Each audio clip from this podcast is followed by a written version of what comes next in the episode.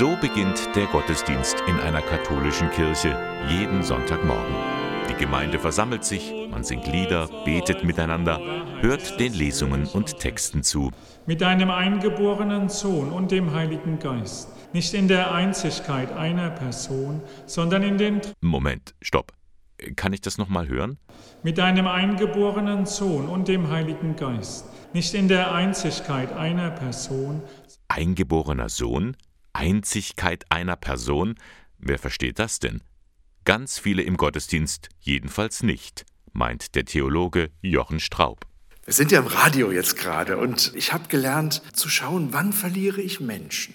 Also wann hört mir jemand nicht mehr zu? Und beim Radio passiert dann eins, sie schalten ab. Im Gottesdienst bleiben die meisten Menschen sitzen, obwohl sie genau das feststellen. Ich verstehe es nicht. Ich verstehe diesen Begriff nicht. Ich verstehe nicht die Haltung in diesem Lied, die dahinter steckt. Ich verstehe die Bibelstelle nicht. Und dann die Predigt. Auch hier passiert es, dass die Menschen innerlich abschalten. Es ist immer dasselbe, es ist immer so, ja, ich weiß es nicht, irgendwie ausgelutscht. Eine schlechte Predigt, die unabhängig von den Zuhörern sozusagen dogmatische Systematik darlegt und nicht Rücksicht nimmt auf das, was die Menschen wirklich bewegt, wenn sie nach Gott suchen.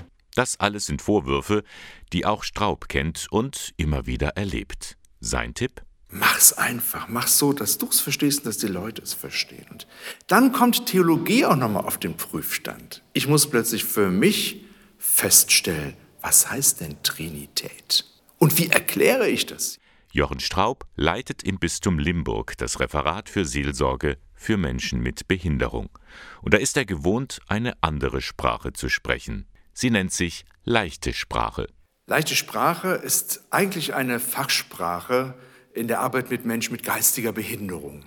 Wenn man es loslöst von der Zielgruppe, stellt man fest, dass leichte Sprache über 90 Prozent der Gesellschaft erreicht. Also leichte Sprache erreicht die Mehrheitsgesellschaft. Sie hat bestimmte Regeln, kurze Sätze, acht bis zehn Worte, Präsenz. Ich zähle sie nicht alle auf, aber die Sprache wird durch diese Regeln leichter, nicht banal, aber sie wird leichter und sie wird verständlicher. Von dieser leichten Sprache könne man in der Kirche lernen.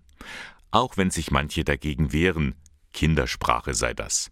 Aber wer sich darauf einlässt, werde verzaubert. Ein Beispiel, unser Bischof, Bischof Georg Betzing, lässt seine Hirtenbriefe regelmäßig in leichte Sprache übersetzen. Er erscheint zweisprachig. Und das ist so eine Vision, die ich habe in dieser Arbeit, die Wahlfreiheit zwischen verschiedenen Kommunikationen, die Chancen zu vertiefen, die Chancen, es aber auch so zu bekommen, dass man es versteht. Sagt Jochen Straub. Er war vergangene Woche zu Gast in Eichstätt bei der Willibaldswoche. In einer Fortbildung hat er gezeigt, wie das geht. Leichte Sprache in der Kirche.